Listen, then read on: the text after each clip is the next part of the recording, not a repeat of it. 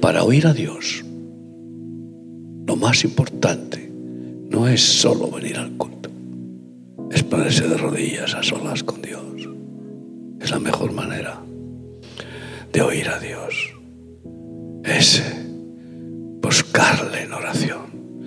Y con todo lo que viene, o la iglesia aprende a orar, o acabará arrastrada ramera babilónica ecumenista eh, de aquellos que no saben comunicar con Dios, tener comunión, intimidad, no saben hablarle a Dios ni escuchar su voz.